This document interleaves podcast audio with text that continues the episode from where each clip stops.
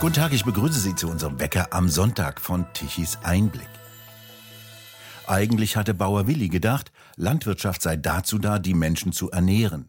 Sie solle konstant gute, hohe und sichere Erträge bringen, damit möglichst viele Menschen gut ernährt werden und Hungersnöte der Vergangenheit angehören. Doch Erfolg und Fortschritte zählen heute offenbar nicht mehr. Nicht umsonst hat er sein Buch Satt und Unzufrieden überschrieben. Dr. Willi Kremer Schillings ist Landwirt, promovierter Landwirt. Er hat in seiner Dissertation den Einfluss von Zwischenfrüchten auf Ertrag und Qualität einer Fruchtfolge untersucht, hat dazu detaillierte Vergleiche auf 2248 Versuchsparzellen angestellt. Er weiß also, wie es geht und auch wie schwer es ist, der Natur einigermaßen gute Ernten abzuringen. Das ist keineswegs selbstverständlich und gesichert. Neben seinem landwirtschaftlichen Betrieb in der Nähe Kölns betreibt er den erfolgreichen und lesenswerten Blog bauerwilli.de, in dem er ganz unideologisch sehr informativ Themen aus der Landwirtschaft und Lebensmittelproduktion behandelt. Wenn eine Gesellschaft nur noch reinen sogenannten biologischen Anbau wünsche, so sagt er, dann müsse sie auch vorher wissen, was das bedeutet und was dabei herauskommt und vor allem, was das kostet. Das müsse jemand sagen, denn die Politik tue dies nicht. Ihn hat in der vergangenen Woche interessiert, welche Wege das Getreide aus der Ukraine nimmt. Das sollte eigentlich nach Afrika geliefert werden, doch wird es nicht. Es geht nach China und nach Europa. Herr Krämer Schillings, Sie machen gerade Urlaub auf dem Bauernhof im Allgäu. Wird es jetzt auf dem Getreidemarkt wieder brenzlig? Die ganz große Frage ist, wird Herr Putin tatsächlich die Schiffe, die losfahren sollten, wird er die abschießen? Ich denke, er hat sich ein bisschen in eine Ecke manövriert, indem er es nicht verlängert hat, bedeutet ja nicht automatisch, dass keine Schiffe mehr fahren. Und so wie ich das im Augenblick interpretiere, nach dem, was ich aus den Nachrichten höre, hat die Ukraine äh, den Plan, die Schiffe weiter fahren zu lassen. Und äh, ich habe das auch in einem Artikel geschrieben. Klug wäre es jetzt, wenn die westlichen Mächte quasi so eine Art äh, Geleitschutz machen würden äh, für die Schiffe, die die Ukraine verlassen, weil dann, glaube ich, traut sich Russland nicht, diese Begleitschiffe, Schutzschiffe oder wie auch immer anzugreifen. Davon ist aber im Augenblick nicht die Rede. Also Idee wäre einfach, ein paar Kriegsschiffe der Amerikaner, Deutschen, wer auch immer, schützen die Frachter der Ukraine. Und dann müsste ja im Prinzip der Russe diese Schutzschiffe angreifen. Aber das tut, ich glaube, dann löst er wirklich was aus. Danach sieht es aber im Augenblick nicht aus. Wenn es wirklich so ist, dass keine Schiffe mehr die Ukraine verlassen, muss man ganz einfach sagen, die Wege über Bahn und über Straße sind sehr, sehr, sehr begrenzt. Man muss ja sehen, im vergangenen Zeitraum sind über 33 Millionen Tonnen Getreide und andere Güter. Das muss man immer wieder sagen. Das Getreideabkommen heißt zwar Getreideabkommen, beinhaltet aber auch Sonnenblumen, beinhaltet auch Raps, beinhaltet auch sehr viel Bioware. Und die Ukraine ist ein großer Lieferant für Bioware für Westeuropa, was kaum einer weiß. Äh, gerade auch Futter für Biobetriebe, die in Deutschland nicht genügend Biofutter bekommen. So, wenn das aber alles jetzt nicht passiert, dann bleibt ja die Ware faktisch im Land liegt auf Lager und hat die Konsequenz, dass das Angebot am Weltmarkt verknappt wird. Und immer wenn ein Angebot verknappt wird, dann steigen die Preise und davon ist auf jeden Fall auszugehen. Wenn, wie gesagt, was noch keiner so richtig einschätzen kann, nicht doch irgendwie Schiffe dann über das Schwarze Meer rausfahren können. Wie weit die Preise steigen, weiß kein Mensch. Das hängt wirklich davon ab, wie groß der Einschnitt ist aber da sage ich ganz ehrlich, mir ist das noch zu früh, äh, jetzt zu sagen, das bleibt so, wie es ist. Auf jeden Fall hat sich Putin erstmal sehr unbeliebt gemacht, auch bei seinen afrikanischen Freunden, weil die haben ihm ja zum Teil noch den, äh, die Stange gehalten. Aber wenn die jetzt auch keine Ware mehr bekommen, beziehungsweise die Ware, die verfügbar ist, teurer bezahlen müssen, stößt das nicht auf große Begeisterung. Sie haben ja sich die Mühe gemacht und einmal recherchiert, in welche Richtungen die ganzen Lebensmittelströme, also Getreide, Mais aus der Ukraine exportiert wurden. Und da haben Sie festgestellt, Der geringste Teil geht nach Afrika. Wo gehen denn die Ströme hin? Ich habe mir überhaupt keine Mühe gemacht, Herr Douglas. Ich habe fünf Minuten gegoogelt, dann habe ich die Seite der UN gefunden, wo all diese Zahlen klitzeklein aufgeführt sind. Und ich habe nichts anderes gemacht, als diese Zahlen abgeschrieben und habe halt eben festgestellt, dass Somalia 53.000 Tonnen bekommen hat. Das ist eine Schiffsladung. Dass Äthiopien, ich glaube, Äthiopien hat ähnlich viel Einwohner wie Deutschland, 93.000 Tonnen bekommen hat. Das ist, wenn es hochkommt, sind es zwei Schiffe. Und das hat mich wirklich vom Hocker gerissen. Und was mich wirklich geschockt hat, war, dass 46 Prozent der Waren, also nicht nur Getreide, sondern auch Ölkulturen und so weiter und so fort, nach China gegangen ist. Aus der Ukraine. So, und äh, das habe ich einfach nur mal in Worte gefasst, weil diese Geschichte, dass Putin mit dem Hunger Politik macht, ist angesichts dieser Mengen, die wirklich in diese Länder gegangen ist, ja zu hinterfragen. Es gibt übrigens auf der Seite der UN auch eine Klassifizierung nach Mengen für arme Länder, äh, mittelarme Länder, äh, wohlhabende und sehr reiche Länder, also vier Klassen.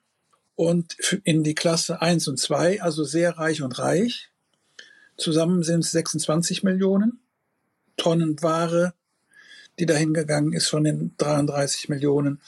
Und die Länder, die sehr armen Länder, wozu eben Somalia, Sudan, Äthiopien, ich kriege sie nicht mehr alle zusammenzählt, all diese sechs Länder zusammen sind es 820.000 Tonnen. Also nicht mal eine Million. Also von daher muss man sich doch fragen, stimmt diese Geschichte mit Putin macht Politik mit, mit dem Hunger? Punkt ist natürlich der, die Länder können natürlich auch auf andere Arten Wege an Getreide gekommen sein, die halt eben nicht in diesem UN-Programm drin sind. Das weiß ich jetzt nicht, das kann ich nicht sagen.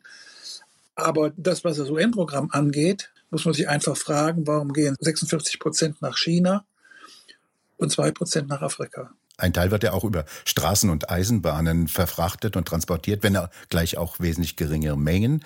Und das sorgt ja für europäisch, bei europäischen Bauern für Unmut. Denn die EU hat ja den Zoll, die Einfuhrzölle für ukrainische Lebensmittel ausgesetzt. Und das trifft natürlich die europäischen Bauern ins Herz. Bisher haben ja nur Polen, Rumänien, ich glaube Bulgarien sich dagegen gewehrt und verboten, dass das Getreide aus Ukraine bei ihnen verkauft werden darf. Wie ist denn da die Situation? Ja, man hat etwas überhaupt nicht bedacht, nämlich dass der Markt immer so entscheidet, dass es da, wo es am billigsten ist, gekauft wird.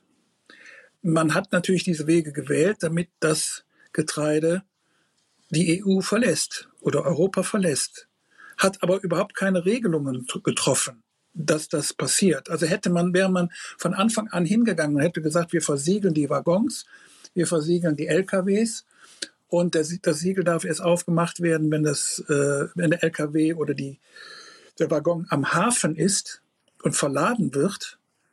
Dann wäre das alles nicht passiert, was jetzt passiert ist. Jetzt sind pfiffige Händler hingegangen und haben gesagt, wir sind in die Ukraine gefahren. Ich mache das jetzt mal ein bisschen einfach und äh, haben dem ukrainischen Bauern gesagt, hör mal, äh, ich würde dein Getreide ja nehmen.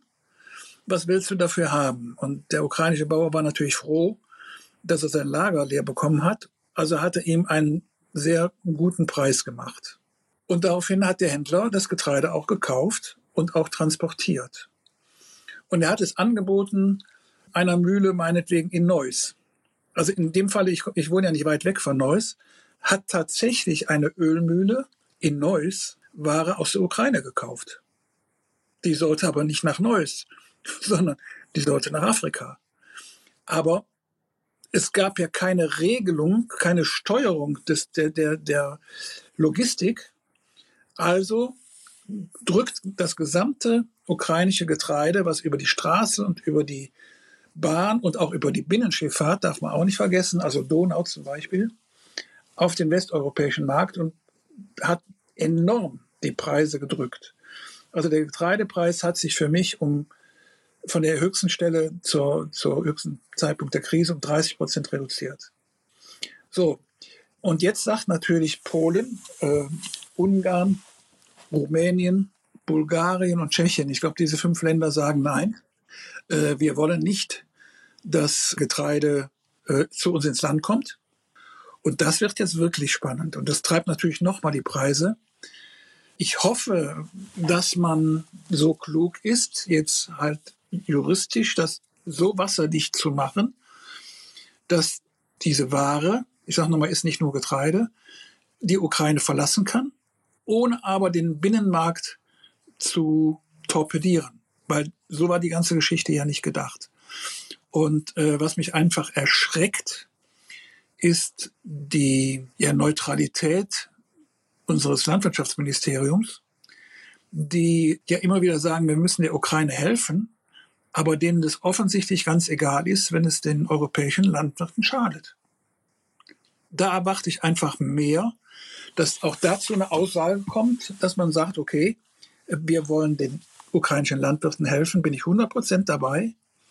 Wir wollen auch den Afrikanern helfen, bin ich unbedingt dabei.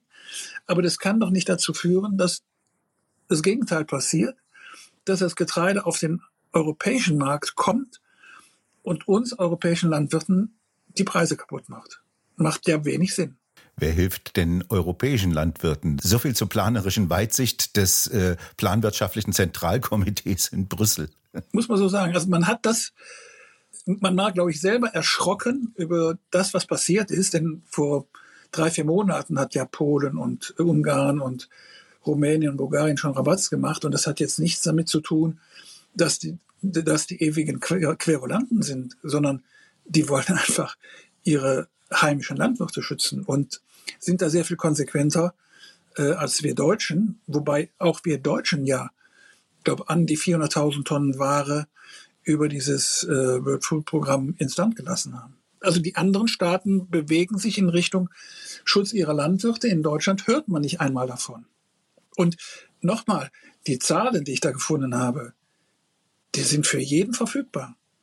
Aber auch unsere deutschen Qualitätsmedien haben bisher darüber nicht berichtet. Sie haben noch zwei interessante andere Daten miteinander verglichen, die einen auch sehr sprachlos zurücklassen, nämlich das, was dabei herauskommt, von der Flächenstilllegung, die ja die EU im Rahmen ihres Green Deal Programmes und Farm to Fork Programmes von Ihnen verlangt. Vier Prozent der Agrarflächen sollen stillgelegt werden, sollen Sie stilllegen. Das hört sich ja nach erstmal nicht so viel an. Nee, das ist, wenn, genau, vier Prozent äh, ist aber in der Konsequenz europaweit so viel, dass wenn man auf dieser Fläche Weizen anbauen würde, das ist jetzt nicht ganz wahrscheinlich, dass man auf der gesamten Stilllegungsfläche Weizen anbaut, aber auch nicht unmöglich ist, halt nur ein theoretischer Wert und nimmt den europäischen Durchschnittsertrag an Weizen zugrunde. Das sind 6,1 Tonnen pro Hektar. Ein hat 10.000 Quadratmeter.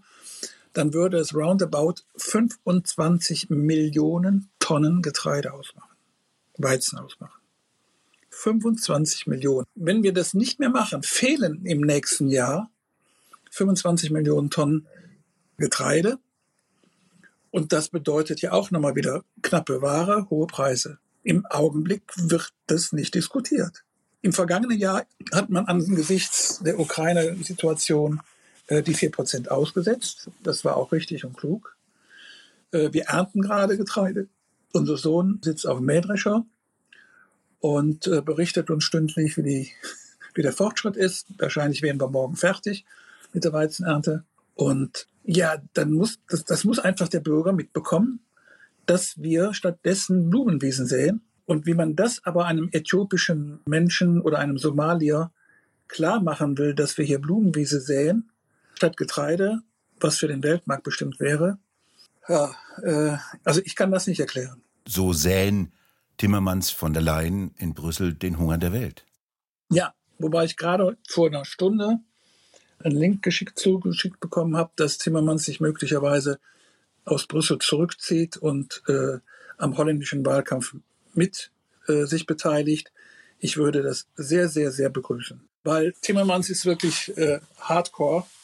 Und was ich nicht verstehe, jetzt kommen wir doch irgendwie zur Politik, dass äh, Frau von der Leyen das alles gut findet. So die äh, passt nicht in mein Weltbild von einer christlich-demokratischen Partei. Es sind ja nicht nur diese vier Prozent der Flächenstilllegung, sondern sie sollen ja auch noch rund um die ganzen Gräben, die ja im Norddeutschland eher eine Rolle spielen, drei Meter breit äh, nicht mehr düngen dürfen. Also da geht noch viel mehr Anbaufläche verloren. Was alles im Augenblick schon ist, äh, darüber möchte ich gar nicht mehr reden, sondern ich gucke jetzt nach vorne und ich gucke jetzt nach Farm to Fork. Und damit machen wir ein anderes Thema auf wo mir ja. einfach schlicht und ergreifend die Worte fehlen.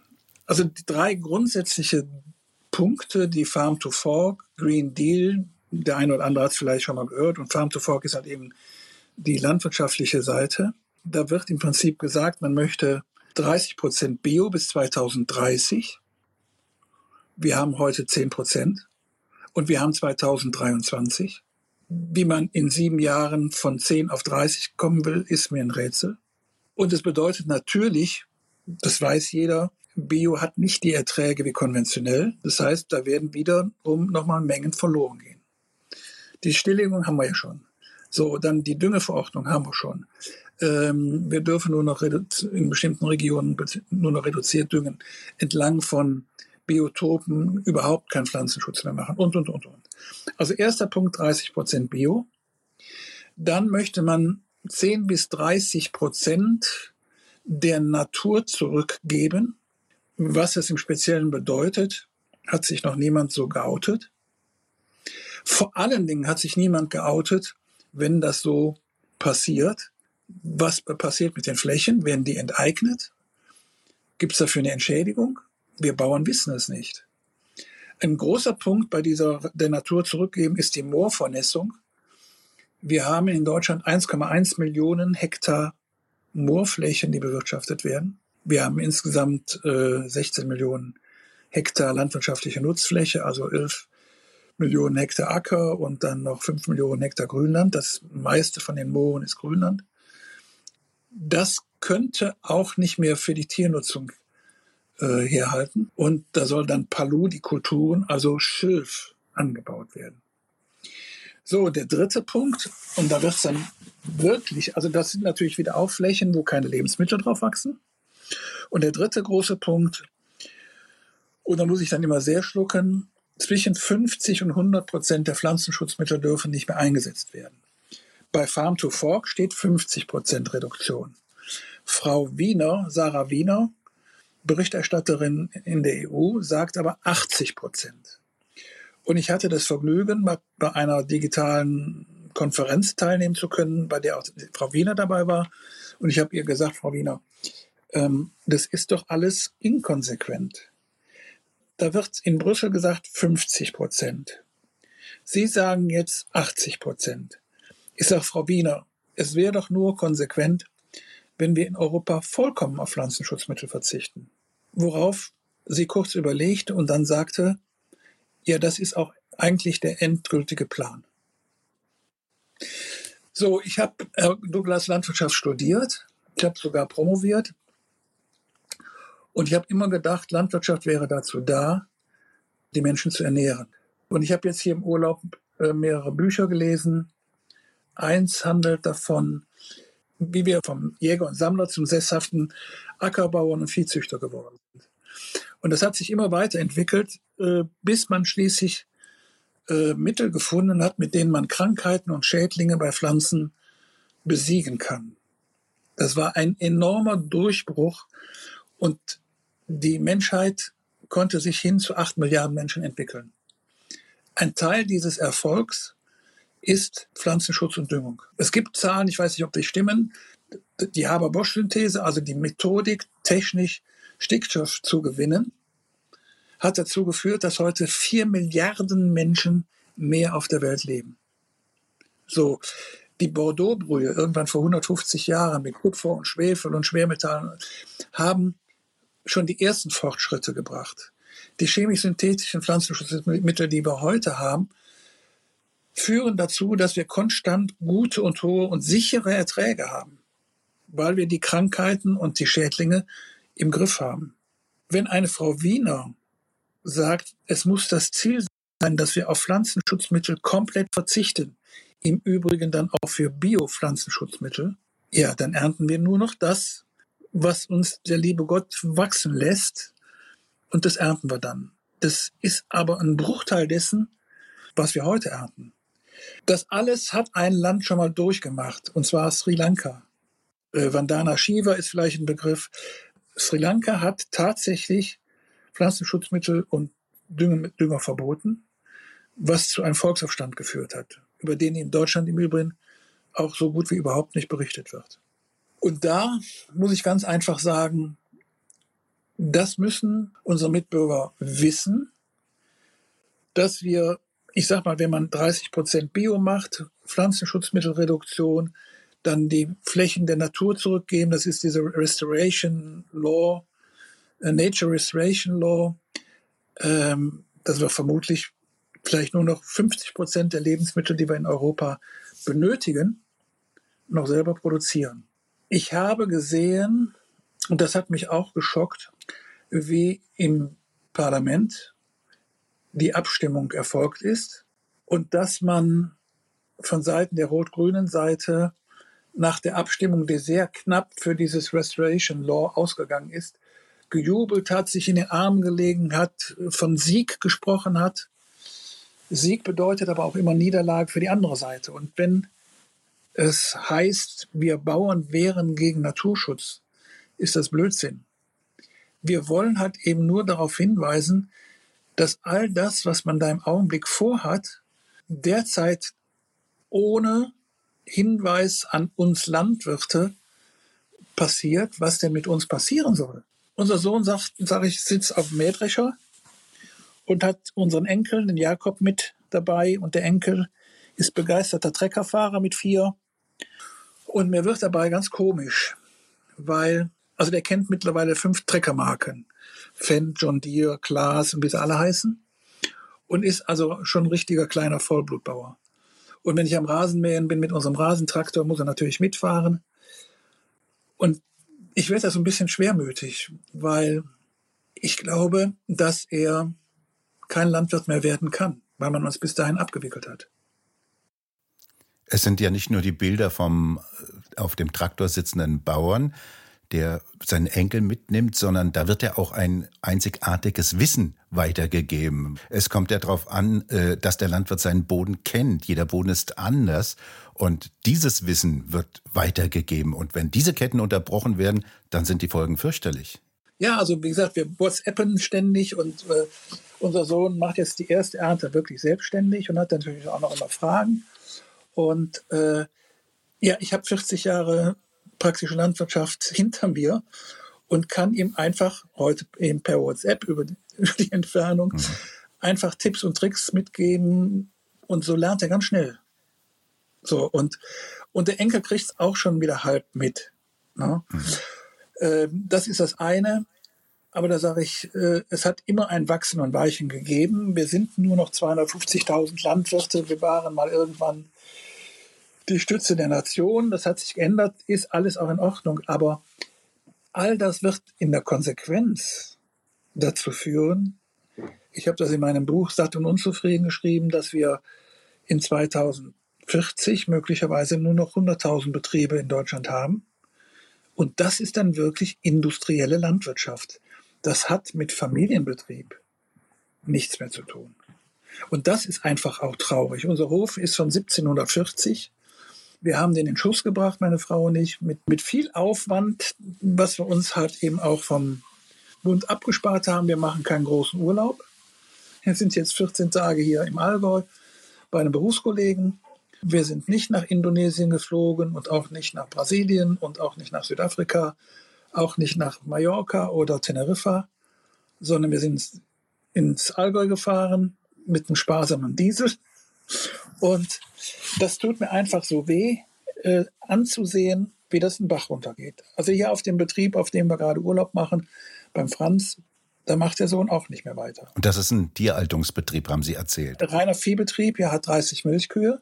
Er und sie sind beide, glaube ich, an, knapp an die 60 und gehen jeden Morgen und jeden Abend anderthalb Stunden in den Stall, um zu melken. Und heute sind sie am Gülle fahren und möglicherweise müssen sich noch beschimpfen lassen, weil es stinkt. So, und wenn ich dann sehe, ich habe neulich ein Video gemacht, hier auf der Wiese von Franz und habe die Kamera einmal rundum schwenken lassen. 360 Grad. Also wirklich jetzt 360 Grad, nicht die 360 Grad von Frau Baerbock. Und in jede Richtung nur Grünland und Wald. So. Und äh, was wollen Sie mit dem Grünland anders machen, als darauf Tiere halten? Die einzige Verwertung dieser Photosynthese, dieses Grases, ist über den Kuhmagen oder Schafe oder Ziegen, auf jeden Fall über Wiederkäuer. Was anderes gibt's nicht. Das ist Punkt eins. Punkt zwei ist, wenn die Leute alle aufhören, dann gehen, wird aus den Wiesen Wald und dann gibt's im Allgäu überall nur noch Wald. Dann ist auch der Tourismus hier vorbei, weil die Leute kommen hier hin, weil sie diesen wunderschönen Wechsel von äh, Wiese, Weiden, Wald haben. Die Tiere auf der Weide, also ich sehe ja auch überall Kühe auf der Weide und das finden die Leute halt eben idyllisch. Das geht auch verloren. Das heißt, diese Kulturlandschaft Allgäu ist dann irgendwann auch weg. Wir sollen aber alle ja weniger Fleisch essen. Ja, gut, aber wie nutzt man nochmal, wie nutzt man die Wiesen und Weiden anders als über den Kuhmagen? Und erinnern muss man daran noch einmal, welch gefährliches Spiel hier getrieben wird an die vielen Hungersnöte, die ja die Vergangenheit auszeichneten. Wir denken nur an die irische Kartoffelfäule, die äh, Millionen das Leben gekostet hat. Und Schuld war eigentlich zu wenig äh, Kenntnis um Pflanzenschutz. Richtig. Hätte man damals schon Kupfer gehabt, hätte man die Phytophthora besiegen können. Aber das hätte auch dazu geführt, dass zwei Millionen Iren nicht nach Amerika ausgewandert wären. No? Und, und das sage ich, ich will dir nicht jammern, sondern ich will einfach nur, dass die Leute mitkriegen, dass all das, was da im Augenblick läuft, Konsequenzen hat, die man ihnen aber vorenthält, die man ihnen nicht erzählt. Und deshalb schreibe ich halt eben auch im, im Blog da Artikel und, und ähm, die Leute hören mir zu und verstehen das auch. Übrigens, der Blog heißt bauerwilli.com, bevor das nachher noch vergessen wird. Äh, und ich mache das in einer ruhigen und sachlichen Art und Weise und nicht reißerisch. Und ich behaupte, ich erzähle auch fast immer die Wahrheit. Eigentlich immer. Ja, vielleicht zu Hause oder so flunkere ich schon mal ein bisschen. Sie sind ja kein Politiker. Ja. Eben, dann darf man das ja auch. Ich habe übrigens mal gelesen, dass wir zehnmal am Tag lügen. Ja, ja, ja. Aber das ist ganz natürlich. Fängt bei den Kindern schon an. Aber das nur am Rande. Nein, also wie gesagt, äh, das einfach auch den Leuten mitgeben und nochmal hier auch Allgäu und Tierhaltung. Da kommt nämlich wieder ein Thema. Da habe ich vorgestern mit einer Landwirtin auch nochmal drüber gesprochen. Das ist der Wolf. Hier ist es vor kurzem, hat es wieder Risse gegeben mit dem Wolf hier im Allgäu. Und die hat mir dann wiederum einen Link gegeben, dass in einer Woche in Terenten in Südtirol von einer Herde von 66 Schafen 42 gerissen wurden. Also die, die Herde ist quasi dezimiert. Die waren auf einer Alm und auf einer Alm, Herr Douglas, können Sie die Tiere nicht schützen. Sie können keinen vier Kilometer langen Zaun auf einer Alm machen. Sie können aber auch nicht 24 Stunden lang als Schäfer oben auf die, auf die Tiere aufpassen. Es geht einfach nicht. Und das führt dann auch wieder dazu, dass die Leute sagen, so, das war's, ich mache das nicht mehr. Die Sache mit der Entschädigung, das ist Wahnsinn. Die Leute sind so geschockt und haben so ein Trauma ich weiß das von einem Berufskollegen an der Weser, Christian Lohmeier, den auch vielleicht der eine oder andere kennt, der morgens auch auf der Wiese kommt an der Weser und findet acht tote Schafe. Zum Teil noch nicht mal tot, sondern zum Teil mit aufgerissenen Bäuchen und leben aber noch. So. Und dem hilft es doch nicht, wenn er die Tiere entschädigt bekommt. Der, der hat doch keine ruhige Nacht mehr. Ne? Und ich habe mal irgendwo gelesen, dass in Schweden, glaube ich, Schweden ist unwesentlich größer als Deutschland, 400 Wölfe zugelassen sind und nicht mehr.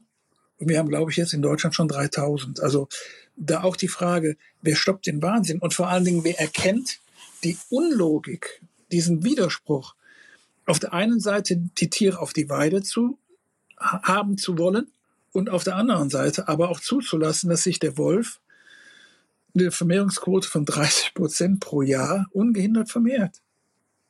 Das passt nicht zusammen. Und deshalb brauchen wir in Deutschland eine wirkliche Regelung, die es wieder erlaubt, dass die Tierhalter ohne Angst ihre Tiere wieder auf die Weide schicken können. Es gibt ja nicht nur Wölfe, sondern auch Bären, die durch die Alpen tollen und sich dann den einen oder anderen Jogger vornehmen. Wir hatten ja in Bayern ein Problembär ja. Bruno, aber da ist jetzt keiner mehr aufgetaucht. Aber nochmal, wir müssen wissen, was wir wollen. Und entweder gibt es Tierhaltung auf der Weide oder es gibt den Wolf. So klar muss man das einfach sagen. Aber wie gesagt, da gibt es keine, keine perfekte Lösung, die allen zurechtkommt. Aber ich sage so, wie es im Augenblick ist, mhm. darf es aber auch nicht weitergehen, weil dann mhm. man wirklich die, die Bauern richtig äh, sauer fährt.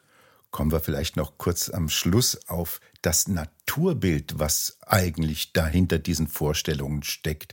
Zurück zur Natur und nicht umsonst heißt ja das EU-Gesetz ein Naturwiederherstellungsgesetz.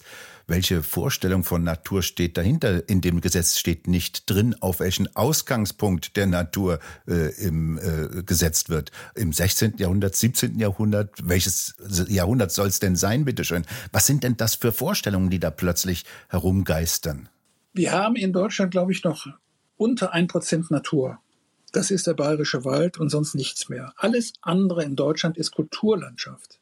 Alles andere ist von Menschenhand geschaffen. Wir hatten ausgangs des Mittelalters in Deutschland so gut wie keinen Wald mehr. Weil Wald war, Holz war in zweifacher Hinsicht wichtig. Einmal als Brennmaterial, aber auch gleichzeitig als Baustoff. Äh, und nur weil es äh, Erdöl und Erdgas gibt und Beton, existiert auch unser Wald wieder und wird übrigens immer größer. Also der Wald nimmt zu in Deutschland. Und das weiß ich halt eben auch nicht, ähm, was man sich denn genau unter Natur vorstellt. Ich habe einen sehr klugen Professor mal gehört, das ist der Professor Kunz aus Düsseldorf der gesagt hat, Natur oder das, was wir an Biodiversität, den Begriff mal zu wählen, wenn es das ist, was die Gesellschaft oder wer auch immer will, wenn es Biodiversität sein soll, die höchste Biodiversität ist dort, wo der Boden am ärmsten ist. Er sagte, die Hotspots von äh, Biodiversität sind einmal Industriebrachen und aber auch Truppenübungsplätze weil in Truppenübungsplätzen ja der Mensch wirklich nicht eingreifen kann, außer den paar Soldaten, die da mit dem Panzer rumfahren. Und wo es ständig auch einen Wechsel in der Vegetation gibt, einfach weil da Panzer durchbaggern und so weiter und so fort. Und das ist ein Eldorado für Lurche und für Insekten und für ja, Kleintiere. Die ersten Wölfe haben sich tatsächlich auch auf Truppenübungsplätzen angesiedelt. Und er sagt ganz klar, Leute, die Landwirte sind dazu da, Lebensmittel zu produzieren. Und die sollen bitteschön auf ihren Flächen so produktiv wie nur irgendwie möglich sein, damit andere Flächen aus der Nutzung genommen werden können. Und da bin ich 100% bei ihm. Also äh, wir haben bei uns im Rheinland Böden werden punktiert von 0 bis 100 Punkten und wir haben fast alle unsere Äcker haben über 90 Bodenpunkte. Also Schokolade. Wenn ich aber ins Hunsrück komme, da habe ich arme Böden, 20er, 25er Böden, wo auch nicht so schrecklich viel wächst. Und da sage ich, das macht doch Sinn, dass man da hingeht und sagt, dann nehmen wir auch diese Flächen aus der Produktion und geben sie der auch wie immer gearteten Natur zurück. Zum Schluss ist es nämlich Wald. Deutschland ist eigentlich von Natur aus ein Waldland, und zwar ein Laubwaldland. So war es jedenfalls bei der Schlacht im Teutoburger Wald. Das waren Laubbäume. Und äh, das macht halt eben Sinn. Auf der einen Seite intensiv produzieren, um Lebensmittel zu produzieren. Auf der anderen Seite wirklich auch Flächen aus der Produktion nehmen, die für die landwirtschaftliche Nutzung geringer geeignet sind. Das würde ich mir gefallen lassen. Also nicht nur jammern, sondern auch im Prinzip Angebote machen, wie es denn gehen kann. Und beim Mooren bin ich auch dabei, wenn klar ist, wie die dort wirtschaftenden Landwirte entschädigt werden. Weil ohne Entschädigung wird es ja wohl nicht gehen. Und da reden wir aber sehr schnell über sehr, sehr große Beträge. Und das wird auch wieder verschwiegen, dass das sehr viel Geld kosten wird. Und wo ich mich heute frage, ob das Ganze noch besteht, bestehen bleibt, wenn die nächste Bundestagswahl vorbei ist und die Ampel nicht mehr wiedergewählt worden ist. So. Wobei das mit dem Naturbild, glaube ich, das kriegen wir aus den Köpfen nicht mehr so schnell raus. Ähm, das hat sich einfach so, so festgesetzt, äh, aber auch, hat auch jeder ein bisschen ein anderes, eine andere Vorstellung davon, was, was Natur ist. Was Natur nämlich auch nicht sein darf, unordentlich. Also das weiß man ja von den Mitbürgern, wenn im Garten da Brennnessel stehen, das darf nicht sein. Aber das wäre Natur. Aber auch nur an bestimmten Orten im Garten. so ist das. Aber so sind wir Menschen. Nein, ich will mich ja jetzt auch mit den Hörern nicht verderben. Wir haben ja Sommerzeit und sie sollen ruhig weiter ihren Rollrasen und ihre Thuja-Hecke pflanzen und äh, Rasen mähen. Alles gut. Aber dann sage ich auch, liebe Leute, wenn wir alle so für Natur sind, dann hat jeder es aber auch selber in der Hand, auch selber was dafür zu tun. Und zur Natur passt dann eben nicht Rollrasen und Thuja-Ecke. Ne? Und Steingarten schon mal gar nicht. Herr Krämer-Schillings, ich bedanke mich bei Ihnen ganz herzlich für das Gespräch und wünsche Ihnen noch einen schönen Urlaub auf dem Bauernhof. Ich bedanke mich auch bei Ihnen, dass Sie mir wieder mal die Gelegenheit gegeben haben und dass wir uns so angerichtet und so nett unterhalten haben. Können wir gerne mal wieder wiederholen. Und bei Ihnen bedanken wir uns fürs Zuhören und schön wäre es, wenn Sie uns weiterempfehlen. Weitere aktuelle Nachrichten lesen Sie regelmäßig auf der Webseite tichiseinblick.de und wir hören uns morgen wieder, wenn Sie mögen.